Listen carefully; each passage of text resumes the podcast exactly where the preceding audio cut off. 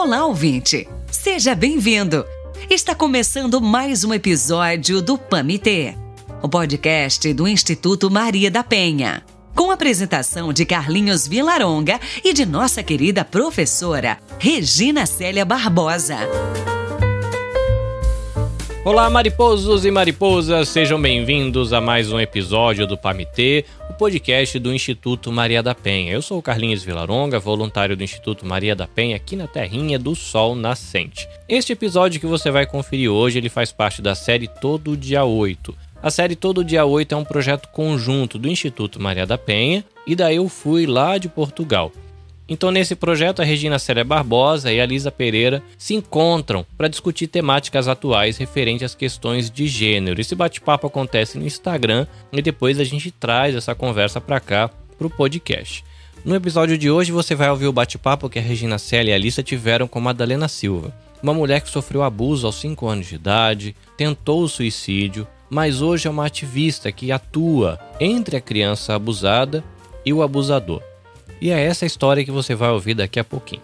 Lembrando você de que você tem mais informações sobre o Instituto Maria da Penha em www.institutomariadapenha.org.br ou também buscando o Instituto Maria da Penha nas redes sociais, Instagram e Facebook. O nosso podcast, o Pamitê, está disponível nas principais plataformas de streaming, então você escolhe aí a que você acha melhor para o seu dia a dia.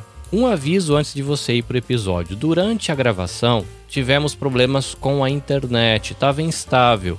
Então, em alguns momentos, você vai perceber alguns cortes nas falas. Mas o conteúdo é muito bom e a gente não queria perder a oportunidade de trazer esse conteúdo aqui para o podcast.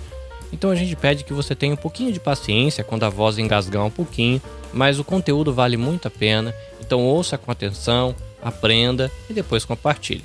É isso, abraço para você e um bom episódio.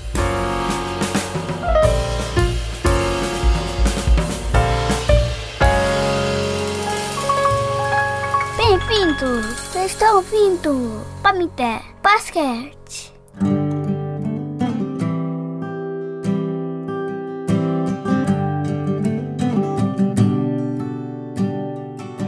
Pamité. Olá. E... Minha amiga Lisa, tudo bom com você? Tudo bem com você? Como é que está? Ah, tudo, Como é que está tudo bem. Tudo bem, tudo bem, tudo bem. E você? Também, tudo bem, tudo bem. Só que arranjar a luz, não é? Para ficar o melhor é. uh, possível. é sempre esta, esta questão da luz. É. é. Ô Lisa, e como é que está aí em Portugal? Como é que vocês estão aí em Lisboa? Tá, tá, tá quentinho, tá frio. Tá. Aqui fica meio lusco-fusco. Hum. Nós, nós, também estamos assim, não é? Ou seja, uh, uns dias mais quente, outros dias com, com mais frio.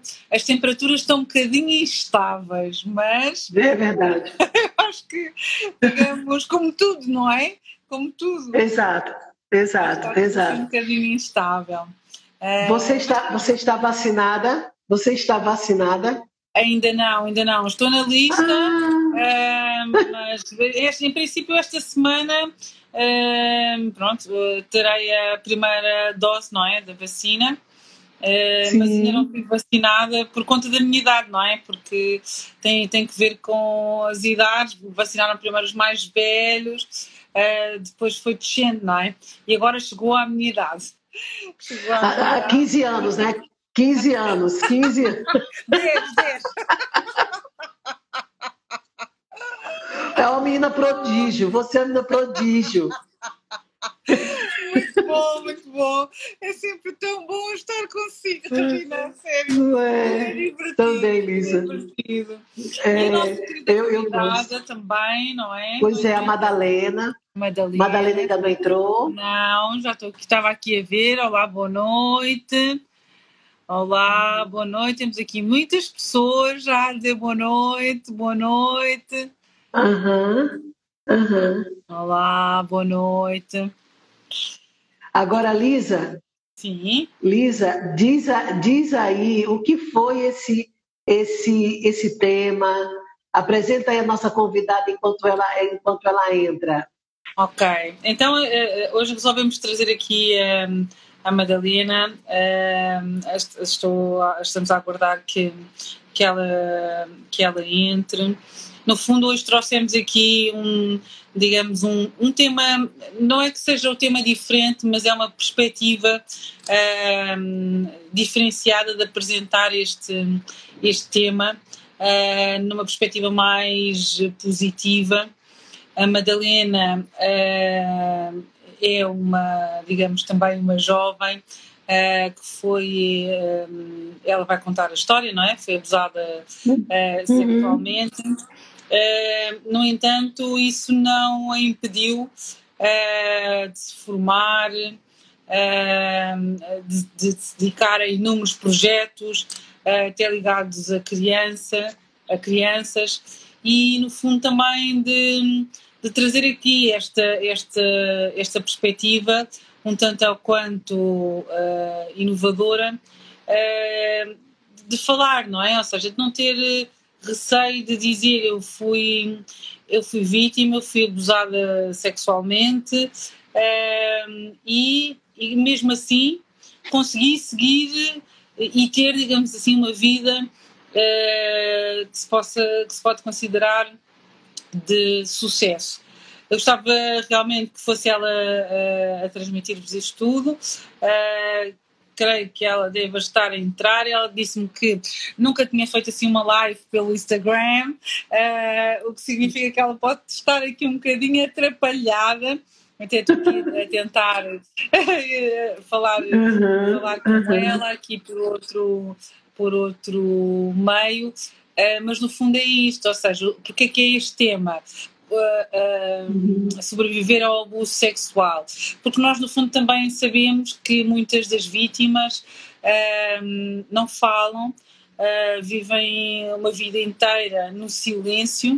Uh, por outro lado, algumas destas vítimas também nem sequer se recordam uh, que foram abusadas, porque o trauma é tão grande que a memória apaga essa, essa, essa circunstância uh, e, portanto, às vezes só muito mais tarde é que e através de, de acompanhamento uh, psicológico é que conseguem realmente perceber pronto, que provavelmente terão sido, não é? Porque a memória apagou uhum. esse, esse, essa circunstância e, e, eu acho que é realmente um tema que é necessário uh, ser falado e porque não ouvir, digamos assim, uma pessoa uh, que passou por esta circunstância, não é?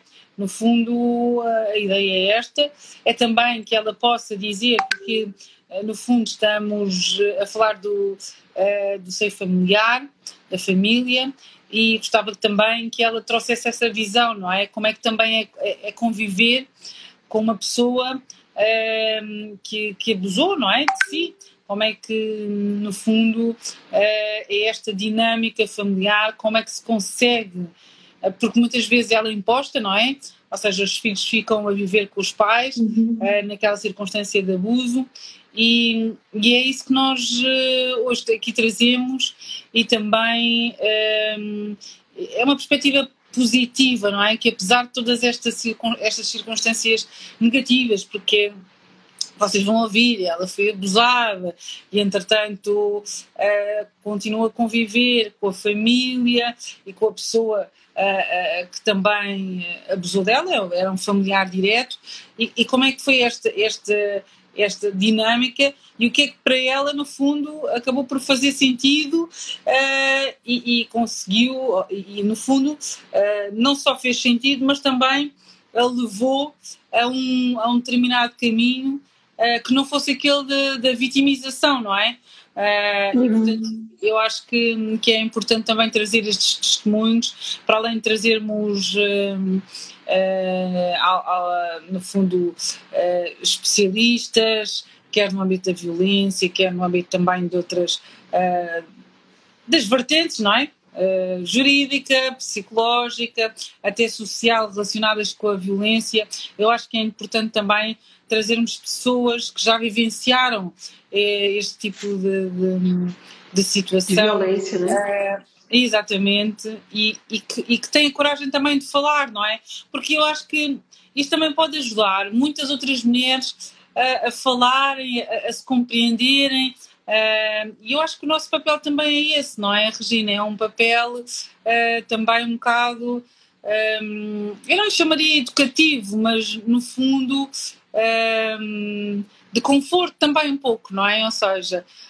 Na verdade, ele desperta a, a uma outra perspectiva não é, de superação de um sofrimento que a gente sabe que é algo é terrível para toda e qualquer mulher, né? para toda e qualquer pessoa, né? um abuso, principalmente abuso sexual. A gente sabe que existe um número altíssimo de abuso sexual é, é, com relação a crianças, né? e que são abusadas, uh, meninas e meninos também, né? E que são abusos que marcam a vida toda da pessoa, né?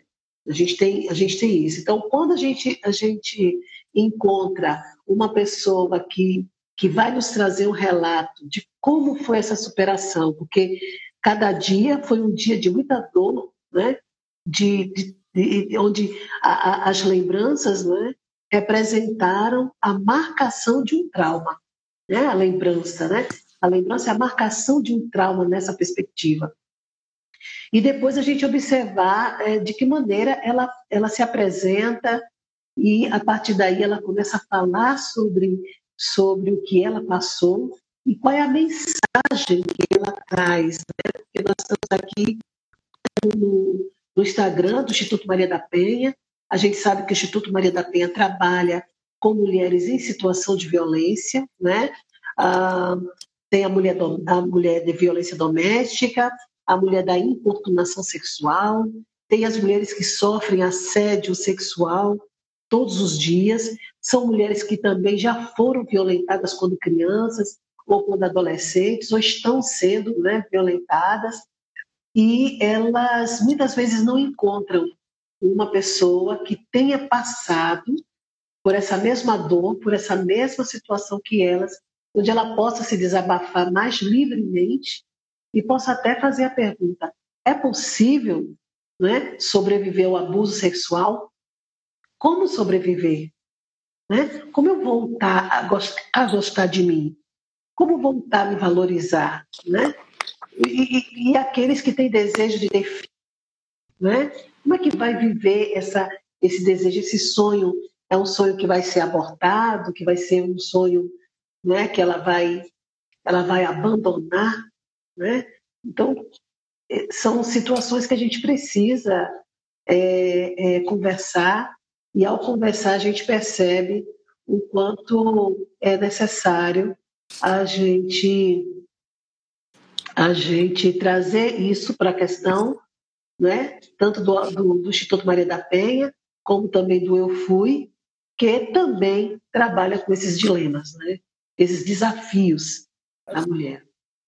Oi, Madá! Ah, boa noite. boa noite. Ah, que coisa boa ver você. Tudo bem? Obrigada, também prazer estar aqui com vocês. Pronto. Obrigada pelo convite. Gente, nós estamos aqui.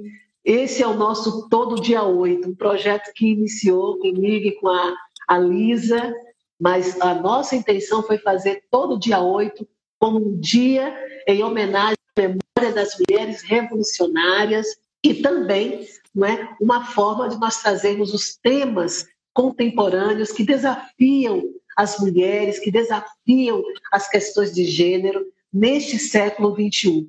E eu estou aqui com a minha amiga Lisa, não é? minha amiga angolana portuguesa. e aí Lisa, por favor, é, é, nós somos as anfitriãs, então dê as honras aí e eu quero muito que vocês chamem, né? Chamem aí a amiga de vocês, irmãs, parentes. Nós vamos estar aqui, nós estamos aqui com uma pessoa muito especial, que é a Madalena Silva, e que vai trazer um tema extremamente incômodo, nós sabemos disso, mas extremamente necessário, que é como sobreviver ao abuso sexual. Então vou só aqui apresentar a Madalena, Madalena uh, Silva, ela vive aqui em Lisboa, uh, é licenciada em Sociologia pela Universidade Nova de Lisboa, também é mestranda uh, no âmbito do mestrado Família e Gênero pela Universidade de Lisboa e é técnica especializada para o desenvolvimento pessoal, social e comunitário aqui no, numa, numa escola de nome Ibn Mukana. Uh, entre outras, também tem aqui muitas, uh, tem especialização em igualdade de género. Uh, e hoje nós convidamos aqui a Madalena para que ela possa também dar aqui um testemunho positivo do que é que foi a sua vivência enquanto uh, portanto, uma criança, não é? Vítima de abuso sexual. Como é que ela conseguiu, no fundo, uh, vivenciar uh, toda esta, portanto, toda este, todo este, este, esta violência, não é? no âmbito familiar e, e, como é que também a ultrapassou. Um, já estivemos aqui a falar um bocadinho, Madalena, trouxemos a, a esta necessidade de falarmos sobre esta questão de uma forma positiva e agora gostávamos muito uh, também uh, de te ouvir um bocadinho, porque acho que pode ser uma inspiração para tantas outras mulheres. Muito obrigada. Seja bem-vinda, Madalena, seja bem-vinda. Obrigada, obrigada. Uh, desde já. Um, Quero deixar claro que para mim é um grande orgulho acompanhar aqui o vosso trabalho. Não, já tenho ouvido falar muito do Instituto de, da Maria da Penha, portanto é, é um privilégio poder estar aqui a partilhar com vocês, não é? E, e sim, um, obrigada também à Lisa, não é? Por este convite, não é? E pronto, um, cá vamos nós, como, tal como vocês já, já falaram, não é? Uh, efetivamente não é um tema que as pessoas gostem de ouvir e há um, um, há uma autora brasileira que eu gosto muito, uma filósofa que fala do lugar de fala, que eu, eu sou péssima com nomes e agora eu tinha preparado o nome dela, mas agora esqueci-me. Mas eu penso que a, grande parte de vocês é uma feminista, portanto eu penso que parte de vocês conheçam. Uhum. Um, eu, já, eu, já, eu, já, verifico. Que é, eu acho que, uh, usando um pouco aqui a linguagem do Brasil, uh, as vítimas não têm lugar de fala, não é? Uh, e no, no, na arena quem social, começou, não é? Quem começou, desculpa, Madalena, quem começou a falar muito disso, sobre lugar de fala, foi a Chimamanda, né? A Chimamanda Ngozi. Exato. Não é isso? Elas tiveram, é. elas tiveram Está aí, eu penso que há uma semana, duas, um encontro sobre. sobre eu vou já dizer, eh, eu já vos digo o nome, até porque é uma, uma, uma filósofa brasileira que está a ganhar grande visibilidade, inclusive aqui Djamila, na Europa já recebeu. Djamila Ribeiro. Ah, Djamila. Pronto. Exatamente. Uh, e pronto, aqui também pegar um pouco desse conceito e aproveitar, realmente não há grande lugar de fala uh, das vítimas e é aquele tema que as pessoas não querem ouvir ou que acham desagradável e por vezes acaba por acontecer que um, as pessoas rejeitam isso, não é? E a própria pessoa não sente espaço e até colocamos aqui na.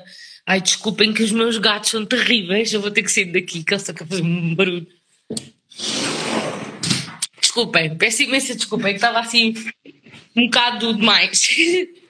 Então, como eu estava a dizer, um, efetivamente há essa necessidade, eu acho que ah, estava a falar na situação de quando a vítima já tem um contexto familiar em que se sente reprimida e quando sai do seu contexto familiar para cá para fora e não encontra espaço também para falar, eu acho que de certa forma uh, é um contributo negativo, não é? Que a sociedade dá porque ainda coloca essa, essa vítima numa posição ainda mais de repressão e de mais opressão, não é? Mas pronto, uh, vou começar por contar aqui uh, parte do meu percurso, não é? E claro, procurando sempre salientar aqui os, os aspectos mais positivos, porque sim, eu acho que esta partilha verdadeiramente tem, tem um potencial, não é? De, de inspirar outras pessoas embora eu também sinta muito o peso e a responsabilidade de uh, não tornar a minha história um, como é que eu ia dizer, uma referência em que eu acho que sou, sou, sou única ou, ou que toda a gente, todas as vítimas deveriam ter essa responsabilidade de dar a volta por cima, muito pelo contrário. É muito desafiante e, e deixar desde já aqui a minha solidariedade para com essas pessoas. Uh, eu tive uh, a benção diria benção de ter conseguido dar a volta por cima, mas infelizmente todos nós sabemos que nem sempre é assim, não é? E acho que é, um, é necessário respeitar muito estas pessoas. Bom, eu, um, dentro do contexto uh, do abuso, a primeira vez que me lembro de ter sido vítima uh, do abuso foi, foi aos 5 anos, não é? Efetivamente, não foi algo que naquela altura tivesse grande impacto para mim, porque enquanto criança não tinha uma percepção ou uma, uma noção de que havia um abuso, não é? Até porque quando falamos de abuso, inevitavelmente também temos que ter um, em conta a, a questão do, do segredo, não é? Que também se explora muito na academia. E, além disso, uma criança com 5, 6 anos, à partida, não tem contacto com, com essa realidade, não é? Daí também, se calhar, a importância, eu desculpem ir tocando já assim nestes pontos, a importância da educação sexual também é por aí. Uh, efetivamente, acho que a sociedade está muito virada para as questões de género, mas já uh, questões de abusos e assim acabam por, por, ficar um bocado na obscuridade e não se tem em conta. Mas a verdade é que a educação sexual também serve para isto, para a criança autopercepcionar-se e perceber que eventualmente pode estar a passar por uma situação de abuso. Mas pronto, voltando aqui para a minha história, o que é que acontece?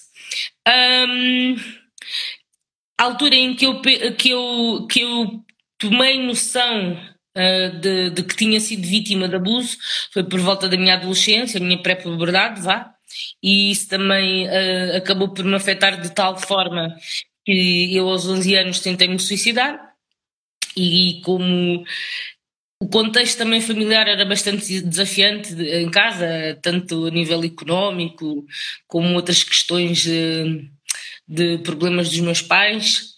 E então eu senti-me assim um bocado encurralada e, e aí foi quando caiu a ficha de que alguma coisa estava errado, não é? Que alguma coisa tinha acontecido. Um, o abusador um, era o meu irmão, uh, faleceu quando eu tinha 10 anos. E então aquilo foi um, como se fosse um vulcão, porque uh, a minha mãe ficou muito fragilizada. É claro que a minha mãe não sabia do, da questão do abuso, nem, nem o meu pai. Uh, fiquei, ainda mais fragilizada porque vi a minha mãe sofrer bastante uh, com a morte, do, com o falecimento do, do, do, meu irmão e aquilo era assim um pouco complexo para mim e levantou grandes questionamentos. Via de grande suporte para mim, não porque estava em sofrimento, estava em. A confusão era tanta que eu achei que seria melhor suicidar-me. Mas, uh, graças a tive uma assistência, eu fiquei internada dias no hospital e logo a seguir tive aqui uma pessoa que foi essencial para o meu percurso. Aliás, o meu percurso nunca teria sido possível se houvesse aqui pessoas de referência, não houvesse aqui pessoas de apoio, não é? Para sustentar aqui o meu percurso. Então, uh, tive a grande oportunidade de, de, de ter uma psicóloga, tal como já sabe, uma pessoa que eu sabia sempre no, no, nos meus discursos, né? que foi uma pessoa um, que cuidou de mim de uma forma diferente, até fora mesmo de, daquilo que se calhar eram os pressupostos da, da função dela. E isso foi essencial para mim. A verdade é que também uh, foi só este aspecto que foi crucial, né? à medida que eu vou avaliando também vou-me percebendo, eu também tive é, cá em Portugal as pessoas às vezes há males por bem, não é? E vi uma coisa que era, eu não conseguia estar em casa. Então o que eu fazia para, para suprimir um, essa questão de estar em casa? Eu envolvia muito em iniciativas cívicas e desportivas, cheguei a ser jogadora de futebol federado, um, participava ativamente num, num projeto que havia no, no, meu bairro e que são pessoas espetaculares que ainda hoje trabalho com uma dessas pessoas, indiretamente, na mesma escola que eu. Uh, essa experiência não é, de vida, nós fazíamos desporto radical, fazíamos desportos menos comuns, vá, nós jogávamos beisebol, uh, nós fazíamos escalada, nós fazíamos paintball. A verdade é que uh, foram atividades que foram proporcionadas que na altura nem fazia muito sentido, porque os meus pais tinham uma carência económica bastante grande, mas foram coisas que me permitiram uh, construir-me e, e, e, e, dar um novo significado à minha vida, porque efetivamente havia coisas na, na, vida que eram boas, não é? Havia coisas que despertavam em mim adrenalina, e eu sempre fui uma pessoa que gostei muito de, de criar, uh, de conhecer novos lugares, e tudo isso, uh, todas essas atividades proporcionavam muito isso, não é? Por outro lado, também fui uma criança precoce, uh, em termos de leitura, eu comecei a ler livros que se calhar não eram os esperados para a minha idade, mas li bastantes livros, li em um, li na altura era a Lua de Joana, um, li Os Filhos da Droga, li hum, Viagem ao Mundo da Droga, e eu também estava dentro de um contexto social muito complicado nesse aspecto, porque efetivamente o bairro tinha muito tráfico, não é? e era muito comum nós encontrarmos ou cruzarmos com pessoas a, a caírem no chão pelo consumo de heroína. E o que é que acontece? Efetivamente, eu quando entrei para a adolescência, lá para os 14, 15 anos, cheguei a ter contato com, com algumas, uh, com, com, drogas, como cannabis, uh, mas eu nunca, nunca tive aquela coisa de me viciar, graças a Deus e até hoje graças a Deus por isso, porque eu acho que dentro do contexto em que eu estava inserida era muito fácil enverdar por esse caminho, mas uh, na minha descoberta e através de um acampamento acabei por enverdar mais para a igreja evangélica. Mais não, enverdar mesmo pela igreja evangélica. Isso também serviu de apoio, acho que não é desconhecido e, está comprovado até que uh, nestas questões da fé também, que eu hoje também estou tocado aqui nestas, nestas questões, não é? E, e pronto, e durante esse percurso foram sempre pessoas que me suportaram bastante. O meu filho atualmente tem 17 anos, quase 18. Uh, ah, e podia ter sido uma fase que eu tivesse ficado estagnada e que não, não conseguisse crescer mais mas uh, uh, o apoio da minha mãe, da minha família, da minha irmã foi também crucial. Foram pessoas que me incentivaram bastante a continuar a estudar. Não fácil, tal como a Lisa sabe. Eu chumbei várias vezes no nono ano, tive que enverdar por vários caminhos diferentes para poder tirar só o nono ano. Depois, para tirar o décimo segundo também foi complexo porque hum, eu entrei num curso de ação educativa, mas hum, como tinha ido curar sozinha com o meu filho, houve necessidade de deixar o curso para poder trabalhar mais horas. Um, e, e, então acabei por não finalizar esse curso. Depois fiz o. o passado uns tempos eh, bons já valentes de, do contexto que eu estava a ser diferente e depois do meu pai ter sido internado porque o meu pai desenvolveu uma demência e ele acabou por eh, ficar interno numa organização e então isso possibilitou que eu pudesse voltar para casa e conseguisse ter mais estabilidade económica. Então voltei a estudar, tirei o curso de recepcionista de hotel, mas como o desafio era grande não acabei o alemão, tive que acabar mais tarde uh, por fazer um francês, quando apareceu a oportunidade. Consegui acabar o 12 ano. E depois foi quando, numa fase minha vida bastante, bastante interessante, porque eu comecei a cantar hip hop e tinha um grupo uh, que era as hip hop de Batom, que nós até tínhamos uma parceria aí com o Brasil, com o projeto Uh, não era Batum, acho que era projeto Saia, era Saia, Hip Hop Saia, se não me engano. foi uma, uma de grande crescimento e de valorização do meu percurso. Tive a oportunidade de conhecer pessoas que eu considerava meus ídolos na adolescência, não é? E cantar em sítios e foi uma experiência espetacular.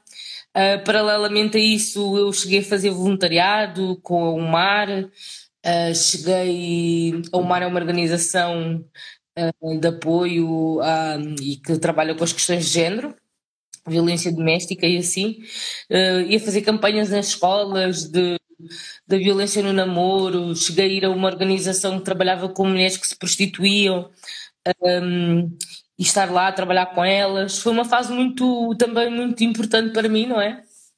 Porque valorizava um, e pronto, e contribuiu bastante para a minha autoestima, ter visibilidade. Um, e então, quando um, fui chamada para trabalhar num projeto social uh, chamado Take It, do programa Escolhas no bairro, também foi um momento bastante importante porque efetivamente eu sentia aquilo que eu fazia noutros contextos, em outros sítios, também podia desenvolver dentro do meu bairro. E então foi uma altura espetacular e foi uma altura que começaram a aparecer bastante desafios, não é? E um, o meu coordenador acabou por me desafiar em fazer uma licenciatura e pronto, uh, cá estamos, não é? Tirei o curso de Sociologia, um, depois uh, iniciei o mestrado. E pronto, e também a Academia Ubuntu é sem dúvida uma, uma formação que marcou o meu percurso foi o, o primeiro sítio onde encontrei espaço para poder contar esta minha história, não é? O que foi muito significante. Um, e tenho vindo assim a, a, dar o melhor de mim, a participar um, também noutras iniciativas, noutra formação. Agora estou a tirar aquela formação de formadores de igualdade de género. E tem sido assim um percurso sempre a tentar eh, fazer o melhor, não é? É claro que nem tudo é perfeito, nem tudo é um mar de rosas, eu não quero criar essa utopia, porque não é real. Eu, por exemplo, posso desabafar que sou uma pessoa que a nível relacional tem as minhas lacunas, mas a verdade é que uh, todo o percurso que eu fiz e que o apoio psicológico que eu tive ajudou a, a combater muitas destas questões, mas a, a, verdade é que algumas delas pre prevalecem, não tanto na questão do trauma de eu relembrar, não, disso graças a Deus não tenho nenhum problema, aliás uh, acho que as pessoas ficam até um bocado impactadas com a naturalidade com que eu falo disto, não é? Mas uh, em relação as relações que eu tenho atualmente continuo, de certa forma, a projetar certas coisas que vêm da minha infância. Acho que todos nós acabamos por ter alguma lacuna nesse aspecto, não é? E, e pronto, tem, tem, tem aqui muitas implicações a ver com o meu passado, não é? A forma aqui como eu sou empática, como às vezes. Isto quando eu digo relações, estou a dizer a todos os níveis. A, a forma como eu sou empática, às vezes eu até estou a participar de uma, de, um, de uma terapia específica para esse tipo de situações e, foi muito engraçado. É engraçado, falo sério, não é? Uh, o meu terapeuta me dizer o, o, o que tu tens de melhor acaba também por ter o espelho, não é? Que é tu queres salvar o planeta, tu queres salvar toda a gente, porque é como se tu estivesse a procurar uh, a pessoa que na tua infância uh, se calhar deveria estar lá para te salvar, então tu queres salvar toda a gente, então eu também tenho que trabalhar isso, não é? Não é tudo lindo, fantástico, maravilhoso, mas pronto. Bom, eu passar a minha história, acho que é isto que eu tinha para trazer. Eu não sei quanto tempo vou, a Lisa sabe que eu sou terrível por tempo. estás muito bem, Madalena. não excedeste o tempo, estás ótima no tempo. Uh, eu não sei se a Regina quer, quer perguntar aqui alguma coisa então, Madalena, é, o que, que, é, o que a gente, a gente foi muito, foi muito bom, foi muito bom ver você. Foi muito bom você trazer uma outra realidade dessa perspectiva tão dolorosa, tão desafiante, e que a primeira coisa que nos rouba uma situação dessa é o valor por nós mesmas. Né? A gente e esse e, e, esse roubo tem a ver com a nossa baixa autoestima, né? A história da depressão e como você bem disse, das tentativas de suicídio. Agora, quando eu vejo a Madalena Silva hoje, Madalena agora, se você tivesse agora diante daquela menina que foi abusada, quais seriam as dicas, quais seriam os sinais para tentar evitar esse abuso? Que, que conselho você daria, Madalena? Um, uma das coisas que, que eu faria, e, efetivamente no trabalho em que eu estou, e às vezes posso, e já tive, infelizmente, alguma proximidade com, com crianças que possivelmente seriam vítimas de abuso. Uh, é assim, o conselho que dou é uh, sempre denunciar. Sempre. Uh, um, e, infelizmente essas crianças encontram muito espaço para isso. Mas esse era logo desde já um desafio que, que eu colocaria a mim mesma na minha infância, porque possivelmente não teria perdurado tanto no tempo uh, o abuso como perdurou. Não? Isso era uma das coisas que eu acho que aconselharia piamente. Uh, outra questão é uh, a questão da, dessa criança também criar um significado para a sua vida, não é? Uh, conseguir encontrar um sentido, vá, uh, na sua vida, uh, como se fosse um mundo paralelo, em que ela não é só criança abusada, né? Agora também já até podemos ir pela banda, não é? Não é uma história única. Ela não é, não é só criança abusada.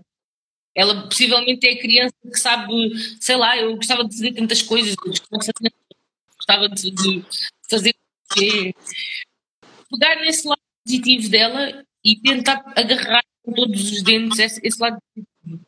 Uh, tentar viver a vida fácil, usufruir de todos os momentos um, possíveis uh, em que ela não está dentro desse contexto da Regina? Ok, ok, ok, estou Estou ouvindo e estou satisfeita.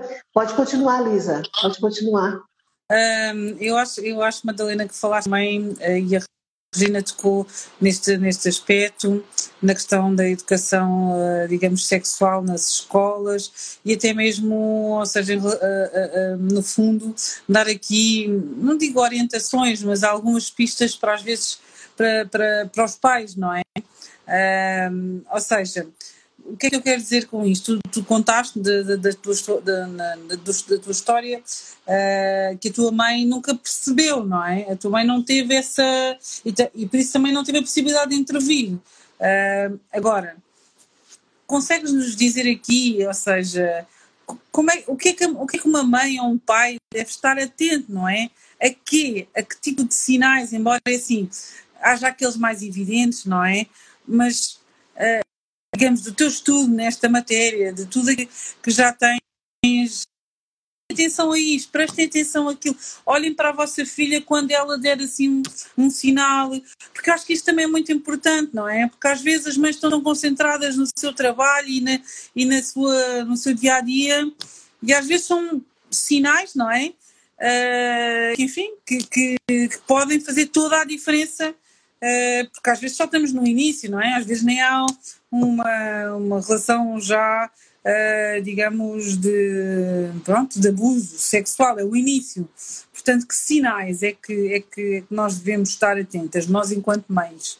Bom, uh, aqui falando, como tu disseste bem, guiar-me aqui um pouco mais pela questão, embora eu não tenha tanto conhecimento, mas uh, a nível de sociologia é uma maneira diferente de olhar para a questão do abuso, mas é verdade que eu tenho tido bastante contato com informação e uh, as informações que eu penso que sejam cruciais têm a ver com uh, a questão de, desde logo, ensinar a criança que ninguém pode tocar no seu corpo, não é? Ninguém pode tocar no seu corpo e, infelizmente, há uma, há uma coisa que me assombra, que eu também acho imensa graça, mas acho que quebra muito isto que eu estou aqui a dizer, só para termos um exemplo. Aquelas camisolas que agora têm as, as brilhantinas, é.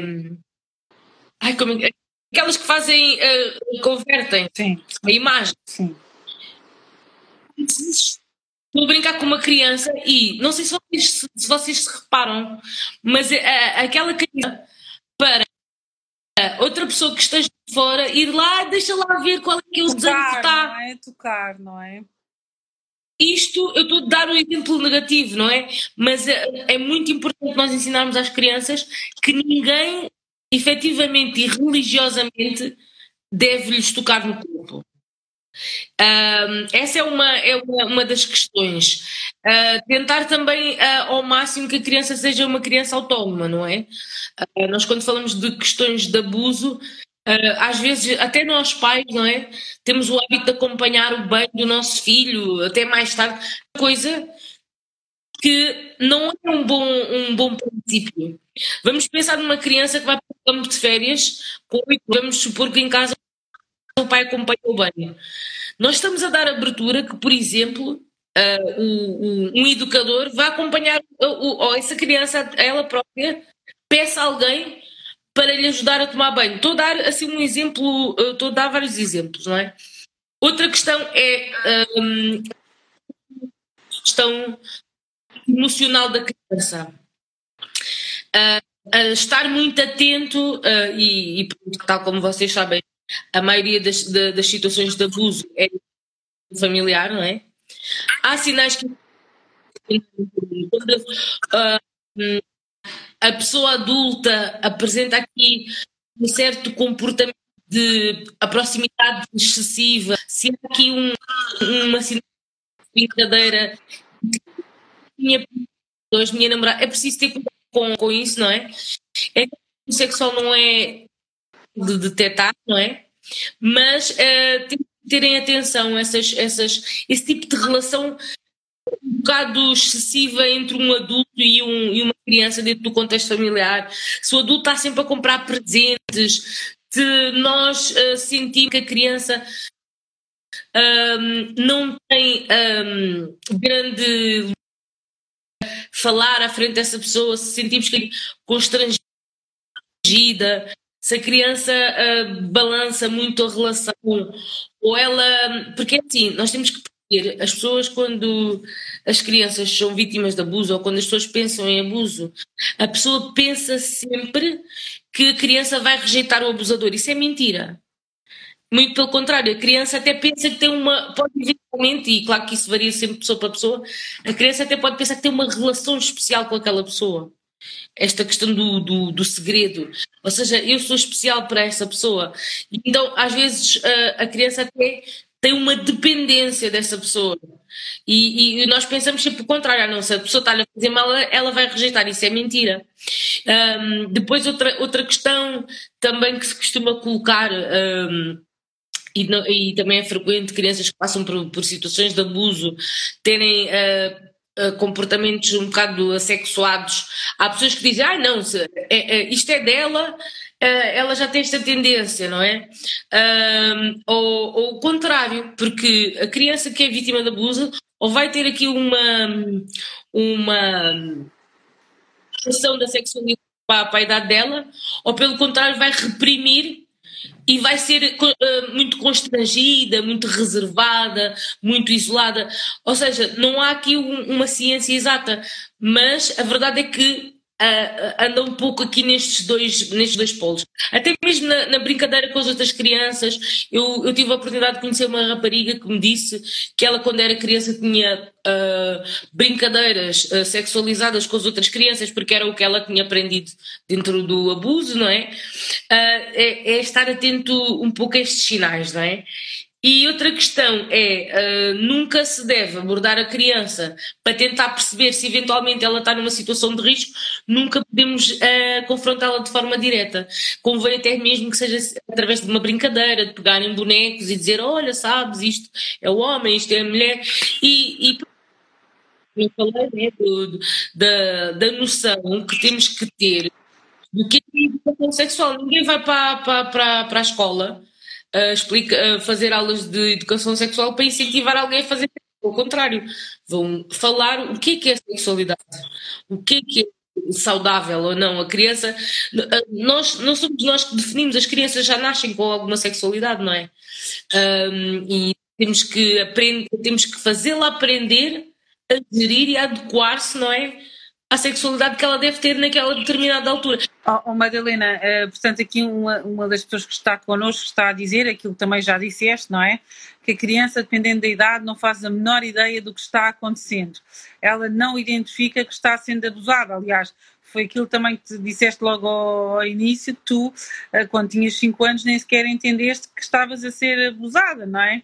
E, portanto, daí esta, esta necessidade de uh, não só consciencializar os professores, mas também trazer esta educação sexual para as escolas, logo no fundo, uh, desde, desde, desde muito sejamos atentos, não é? E possamos identificar e denunciar, porque hum, se a criança vive este tipo de situação no seio familiar, é realmente difícil, não é? Que ela própria consiga, consiga denunciar.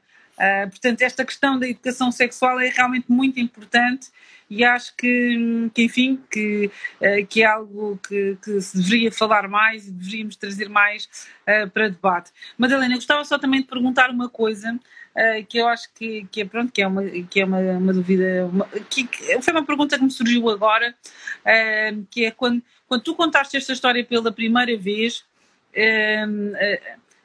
sentiste ou em algum momento as pessoas olharam para ti de forma diferente ou, ou, ou até sentiste, ou seja, para ti foi bom contar esta história? Como é que viveste isto? Porque eu acho que esta ideia, digamos, de que uh, as pessoas vão olhar para mim uh, de forma negativa, eu acho que é, é a ideia que, que, que, todas as vítimas têm, não é? E por isso é que também às vezes guardam, guardam, guardam, guardam, porque acham que, que as pessoas vão olhar para elas de forma diferente. Como é que tu sentiste isto? Bem, é, é assim, eu vou ser franca. Eu quando contei a minha história, essa, bem, para já vou ter que contextualizar, desculpa. Eu, antes de uh, falar em público, e foi na, na Academia Ubuntu, efetivamente, uh, que deu meu testemunho, não é? Mas antes disso acontecer, houve um episódio muito relevante também, que foi. Eu sofri aqui um género de uma, de uma insinuação por parte de, de um ex-namorado contar a minha história a familiares meus. E aquilo, isso real, realmente foi uma convulsão e foi quando surgiram esses pensamentos que estás a dizer, de como é que as pessoas vão olhar para mim e não sei o quê. Bem, eu tomei uma posição na minha vida que foi pensar: se alguém vai ter que contar a minha história, vou ter que ser eu. E uh, na altura, sem pensar muito, sou franca, eu passei uma noite inteira sem dormir por causa disso. E eu pensei: não, quem vai contar sou eu, e vou contar de uma maneira que toda a gente vai saber. Então o que é que eu fiz? Eu, um, assim, uh, muito parecido com alguns vídeos que nós vemos uh, acerca de pessoas que vêm à internet e, e, passam as folhas a contar a sua história. Eu fiz isso na, no Facebook. Foi um grande choque, houve muita gente que ficou muito abalada, um, mas a maioria das pessoas efetivamente deu-me muita força. Uh, as pessoas uh, encorajaram-me, disseram que eu era uma pessoa com muita coragem e tudo mais. E eu também, eu mesma, já tinha essa vontade de deitar cá para fora. Porque é o que eu estava a dizer no início, né? nós não temos espaço. A vítima nunca tem espaço para falar. Ai, que horror, guarda isso para ti, não quero ouvir essa coisa horrível. As pessoas às vezes não dizem, podem não dizer, não é?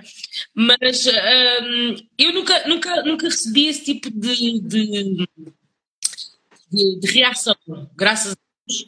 Muito pelo contrário, eu, as pessoas que se dirigiram a mim sempre me, me elogiaram, não é? Uh, mas um, quando contei. Ah, não, eu estava a dizer o seguinte: que eu sempre achei espetacular e eu achava lindo as mulheres que eu na internet que vinham dar motivação às pessoas. Houve uma que me marcou bastante, uma rapariga que fez um testemunho, pá, e eu sempre pensei, pá, eu gostava de tornar esta minha história em algo encorajador para outras pessoas, gostava de, de, de, de mostrar às pessoas, principalmente pela partilha com as outras vítimas, delas perceberem que estavam sozinhas, não é? Que, que havia outras pessoas como elas, o fim que eventualmente as pessoas podiam uh, desafiar-se e, e, conseguirem fazer coisas, não é? Um, e, e, sim, eu sempre, um, pá, na altura recebi uh, mensagens de pessoas que eu, que eu, considerava bastante, até pessoas até mediáticas, pessoas famosas, vieram falar comigo em privado, encorajar-me e a dizer-me que iam pegar naquele vídeo do Facebook que eu enviava a outras pessoas que sabiam que também tinham sido vítimas para encorajar. Uh, e, e, acima de tudo foi um, um libertei-me. Deixei de ter o fantasma uh, na minha cabeça de uh, ai, eu tenho que reagir assim socialmente porque eu não quero que as pessoas entendam, porque isto é quase subconsciente, que eu sou, que eu sou uh, uma pessoa reprimida ou, alguma coisa assim. Isso, isso foi o momento mais libertador que eu tive na minha vida foi esse. Porque eu deixei de me preocupar com isso. Deixei de me preocupar com o segredo, não é? Que, ah, será que as pessoas um dia vão saber? Será que as pessoas depois vão uh, uh, atribuir algumas fragilidades minhas emocionais à questão do abuso? Quando souberem do abuso, achar afinal ela é assim por causa disto? E hoje em dia não tenho mais esse pensamento. Esse condicionamento, uh, minhas, as minhas dificuldades, mas uh, não, não as considero normais, nem acho que que são dificuldades que. Aliás, é porque os traumas às vezes não têm a ver com a intensidade do, do facto, do acontecimento, não é? Tem, às vezes também a ver com, com a resiliência que a pessoa tem, tem a ver com a sensibilidade. E, e é tal coisa. Eu, uma criança pode ver um pai agredir a mãe e ficar traumatizada para toda a vida e outro não, não é? Portanto, uh, eu sou assim, mas como uma individual, eu reagi assim, tenho estas fragilidades assim, porque foi a maneira que o organismo encontrou de, de resolver isso. Oh, oh, Madalena, e já agora também uma outra questão que se levanta sempre é esta, ou seja, a, a tua postura em relação ao, ao agressor, não é? Uh, no fundo, neste caso, pronto, que, é, que é um familiar teu, que, que já faleceu, não é? Mas que até poderia estar vítima e que é teu irmão. Uh, então, uh, no fundo, como, como, é que tu um, como é que tu vês esta questão, não é? Um, não sei, assim, é, é, uma, é uma, acho que é, é sempre uh, uma questão delicada, obviamente, e, e no fundo acho que também tem que ver eh, às vezes com, com o tempo, não é? Com o passar do tempo, acho que podem ser várias as reações, mas como é que tu vês isto? Como é que tu vês esta, esta, ou seja, para ti, o que é que fez sentido e quando é que realmente te sentiste uh, em paz, não é? Ou seja, se é que nem sempre nós conseguimos sentir-nos em paz, mas como é que tu vês isto? Que eu acho que é, que é muito importante. Ô, ô Lisa, ô Lisa, é, é, é, o desafio é maior, né, Madalena? O desafio é bem maior, porque não é um vizinho onde você depois pode se mudar e. Né? Não é uma, uma pessoa que está na escola ou na empresa, não sei, mas é uma pessoa que está dentro de casa, no mesmo, na mesma condição de dependência familiar que você, possivelmente, né? Porque ele não.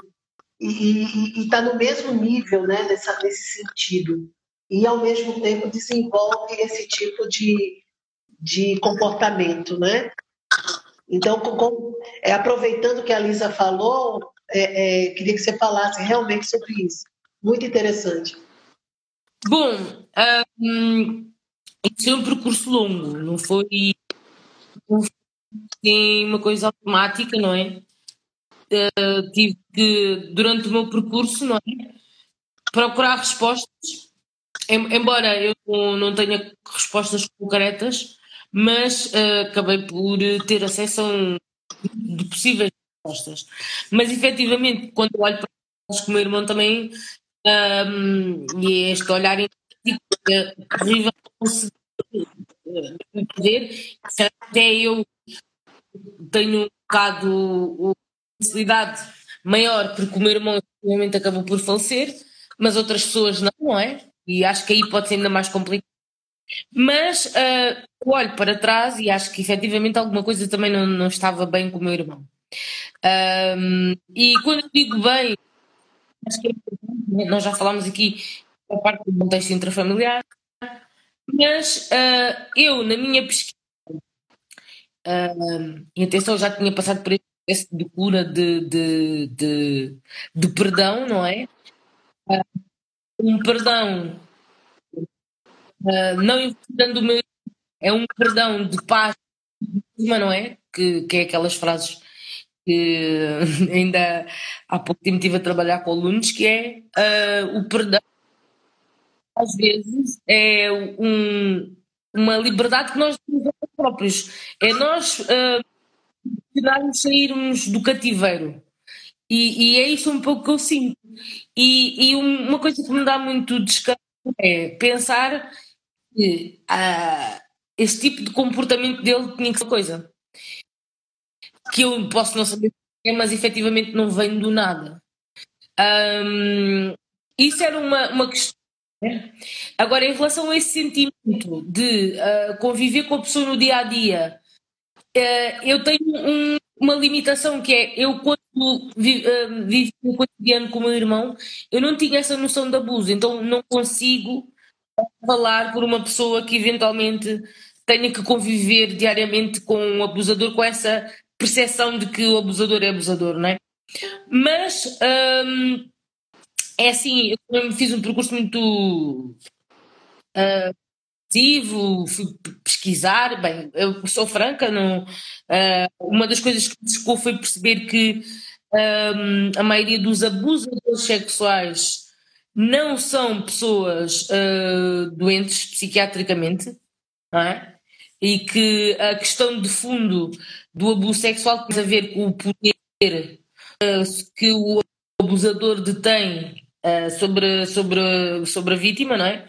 Isso para mim foi muito chocante, porque para mim, ah, não, todas as pessoas que abusam sexualmente das crianças são doentes psiquiátricos ou são pedófilos, não é?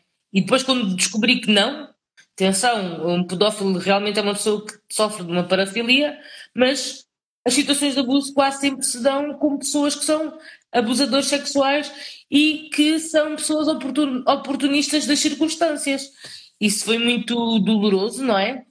Foi muito complicado perceber isso, porque isso aí também ajudava-me a ter uh, aqui um perdão mais, mais claro, mais limpo, porque eu tinha metido na cabeça que o meu irmão era doente psiquiátrico e pronto, já até pode não ser, e até vos posso dizer que o meu irmão era uma pessoa super popular, que ainda hoje eu cruzo-me na rua e as pessoas vêm-me falar dele, mas eu aprendi acima de tudo, a perceber, lá vou eu outra vez buscar Chimamanda, que não há histórias únicas, porque o meu irmão, para além de ter sido a pessoa que abusou de mim, também é meu irmão, isso eu não consigo, não dá para eu evitar. Eu ainda há pouco tempo tive uma situação que uma professora veio falar comigo no meu trabalho, Coitada, eu eu eu estava tranquila. Uh, uh, ela veio falar do meu irmão, a dizer que o meu irmão era um anjo, não sei. Mas quem sou eu para que a professora tem que adivinhar como era uma abusadora. Eu não estou nessa posição. E então estava uma pessoa comigo que sabia da circunstância, a pessoa não aguentou, saiu, e depois disse: Olha, fui eu que fui lhe acalmar, vou dizer calma. Eu não vivo isto há dois dias, eu vivo isto há anos. Eu tenho que saber que há um papel que o meu irmão tem na minha vida, mas que o meu irmão tinha outro papel com outras pessoas. Eu não posso constrangir as pessoas ao ponto de, ai, não. Não, aprendi a viver isso com naturalidade. Eu não quero cair no discurso de, de assim, ah, isto é fácil, não é nada disso. Mas eu, graças a Deus, consegui atingir este patamar e pronto, se conseguíssemos, muito bom. Não sei se não sei se fugi. Respondeu sim, Madalena, respondeu e deu uma, deu uma, uma reviravolta aqui na minha cabeça. Eu acho que deu uma reviravolta na cabeça de muita gente. A vontade que a gente tem é de atravessar essa tela e dar um abraço em você, passar a madrugada inteirinha, porque aqui no Brasil, agora, eu acho que são, são 20 horas, alguma coisa assim, dá vontade da gente, da gente passar aqui e ficar com você a madrugada inteirinha, ouvindo a história, perguntando um monte de coisa para vocês. Eu acho que muita gente aqui gostou. Tem uma pessoa que disse excelente live. Uma que falou aqui que era um encontro poderoso, a Maris, né? Maris disse que foi um encontro poderoso. E eu, né, eu não sei se eu devo, né, Lisa? Eu vou perguntar até aqui. Primeiro, dizer o seguinte: a história de o Facebook contar tudo foi a melhor atitude. Eu, eu sou dessas, viu? Eu sou dessas de você fica escondendo muito, aí dá uma agonia, dá uma quintura na cabeça, aí é bom você ir contar tudo, contar tudo e pronto, né? Mas, é, mas uma coisa que eu queria, eu queria também é, é agradecer muito a você, a gente já está com o tempo aqui já se esgotando, mas eu quero, né, aqui eu acredito que Elisa vai concordar, e aí ela combina com você, eu quero que você participe do nosso livro, né? Nosso livro ah! é que eu e a Lisa, Lisa, Lisa. É verdade, é verdade. Bem, falou nesse tema. Então, o nosso livro, Madalena, são 21 mulheres, são 21 mulheres, tá? São 21 mulheres é, que vão escrever, e, é, e é, é uma escrita, tipo uma mensagem que a gente vai dar para as mulheres do século XXI. Você tem que fixar que a coisa é para é, é, é, o legado que nós estamos deixando para as mulheres do século XXI, tá bom? E eu queria muito que esse tema fosse abordado da maneira como você colocou, como sobreviver ao abuso sexual nesse contexto do século XXI. Acho que está muito contemporâneo. A gente teve aí, ainda está tendo, né? Um tempo, um tempo terrível de pandemia, então, eu acho que a gente pode conectar. É, é eu e a Lisa combinamos o seguinte: eu conseguiria 10, 10 dias e ela conseguiria 10. Como eu não sou de pescar no aquário, você vai vir por Lisa. Não, é isso que eu disse. Tá vendo, Lisa? Olha. Eu, já, eu podia pegar para mim, viu, Lisa? Eu podia pegar não, a Madalena para mim. Não, Mas... Ela vem por mim. Ela vem por mim. Ela é, é, é dos meus 10 já. Aí, Madalena, a gente está pensando em lançar esse livro em dezembro. É, é, são os 16 dias de ativismo, a gente quer lançar no dia 10 que é o dia da Declaração Universal dos Direitos Humanos. A gente precisa correr, a gente vai ter uma, a gente vai ter uma reunião todas as 21, vai ter uma que vai ser aquela que vai fazer a abertura do livro. Então essa está fora. A gente vai ter que escolher, eu e Lisa, vamos ter que escolher uma pessoa que vai fazer aquele primeiro momento. E então nós vamos ter uma reunião ainda esse mês de julho para que a gente possa dar a formatação e tudo, e a entrega, quando é que vocês vão poder fazer a entrega. A gente está querendo fazer a entrega, que vocês façam a entrega mais ou menos em outubro, para a gente poder correr e a gente fazer a publicação. A primeira publicação vai ser pela, pela internet, um e-book, tá? Então, você está convidada. Lisa, eu estou sendo Obrigada. honesta com você. Você, vai, você está na cota da Lisa, não está na minha. Mas eu, por acaso, queria só dizer uma coisa. Desculpa. Pois não. Pois não. Falta completar. E, e, também aqui, dando aqui os parabéns à Lisa, não é? Pelas questões que eu sei que ela, que ela tem levantado em relação às pessoas, aos, aos ex-reclusos e tudo mais. Bem, uh, e o conhecimento às vezes traz-nos coisas uh, fantásticas, não é? E eu, na minha pesquisa, também uma coisa que eu percebi foi que uh, há uma coisa que nós não conseguimos controlar e que às vezes nós nem temos em conta que é o abusador, mesmo que às vezes cumpra a prisão, ele vai voltar para casa menos bem preparado, um, mais bem preparado, ele vai voltar, na maioria das vezes, para, para casa, não é? E o que, é que acontece? A, a, a, a, vítima de abuso vai ser obrigada a conviver com essa pessoa, uh, o abusador vai ser obrigado a, a, conviver com a vítima, não é? Às vezes até por questões económicas. E um, a Lisa sabe, eu já partilhei com ela, também foi muito surpreendente para mim perceber que trabalhar a reintegração dos abusadores era a melhor forma de evitar a reincidência do, do, do, dos abusadores, não é? Então, se eu uhum. andava à procura de algo que pudesse ajudar as pessoas, realmente eu virei muito para este lado que é um, então tem que se trabalhar, as pessoas não vão deixar de existir, as coisas vão continuar a acontecer e, e, e sim, a, Elisa sabe que um, eu gostava muito de um dia poder abrir uma organização que trabalhasse isso mesmo especificamente. Ela qual é a minha inspiração, já partilhei com ela. a minha inspiração vem de uma autora uh, na Escócia, que trabalha com esta questão dos reclusos que depois são reintegrados, não é? E pronto, é isso, era só para acrescentar isso. A Madalena, era para dizer, foi, Regina, foi aqui um excelente convite. A Madalena escreve muito bem, muito bem. Já tive a oportunidade de ler textos, além de fazer imensa pesquisa internacional, ah, traz-me sempre muitos artigos ah, da Escócia, de Inglaterra, tudo em inglês. Não é? Ela gosta muito de ler inglês. Não, mas é porque é, é, normalmente é onde há mais doutrina e portanto eu fico muito, muito, muito contente da Madalena estar connosco neste projeto. Também assim, Regina, gostava uma vez mais de dizer uh, que é um prazer enorme estar aqui. É um prazer enorme fazer parte de, de, dos projetos. Para mim, realmente foi uma enorme honra uh, conhecê-la e poder estar ao seu lado, porque, enfim, é uma mulher incrível e nós eh, precisamos de mulheres como a Regina, como a Madalena, enfim, como tantas outras que há por aí, não é? Muito obrigada, Regina, por, eh, por acompanhar, por nos dar esta oportunidade, por nos ouvir, por estar connosco. E Madalena, obrigada por, por esta disponibilidade e também por esta coragem e agora, pronto, bem-vindo a este grupo, não é? Das 21 mulheres. Estamos juntas, não é? Olha, obrigada. Fico mesmo. Madalena, muito obrigada, muito obrigada, muito obrigada. Você agora está com a gente. A, a, a Lisa vai pegar tudo direitinho. A gente vai marcar, eu e a Lisa vamos marcar essa reunião, tá? Com essas mulheres, para a gente passar é. tudo direitinho. E a gente quer você bem junto da gente, bem junto da gente. E eu quero dizer para a Lisa que eu te amo, eu te amo. Você tem um amor brasileiro que sou eu, né?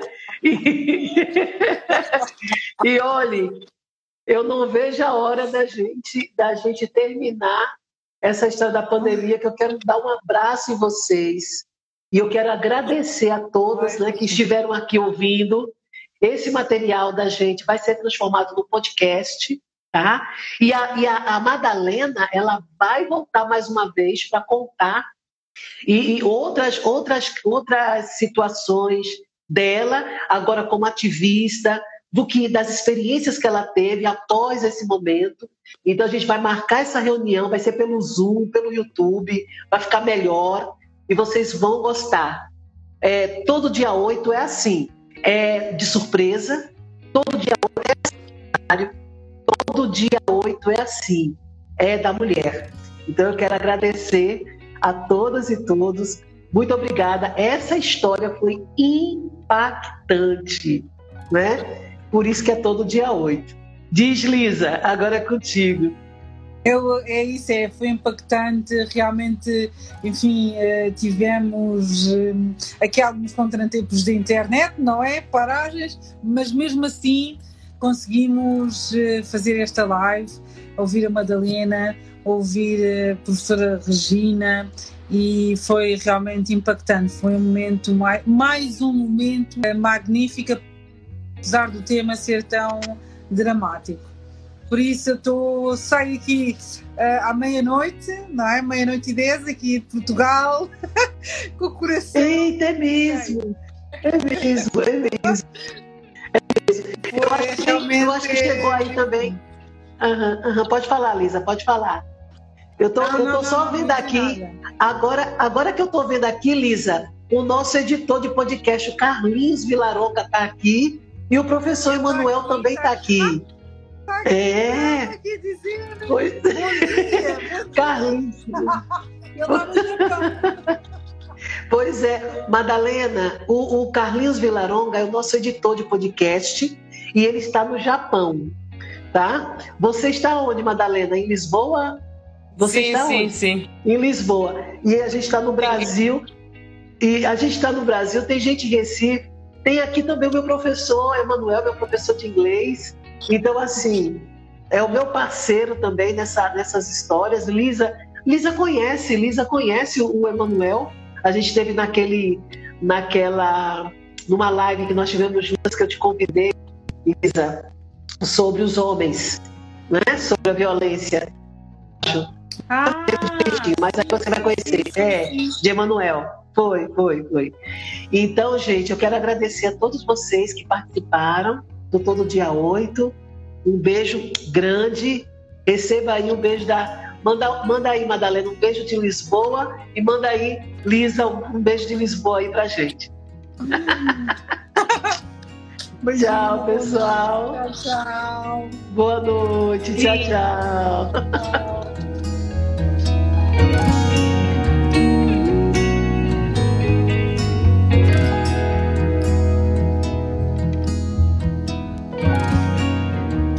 Pamité Podcast. Este episódio foi editado pelo Nabecast. Saiba mais em www.nabecast.jp. Nabecast, conectando pessoas, desenvolvendo amizades, construindo parcerias e compartilhando vida através de podcasts.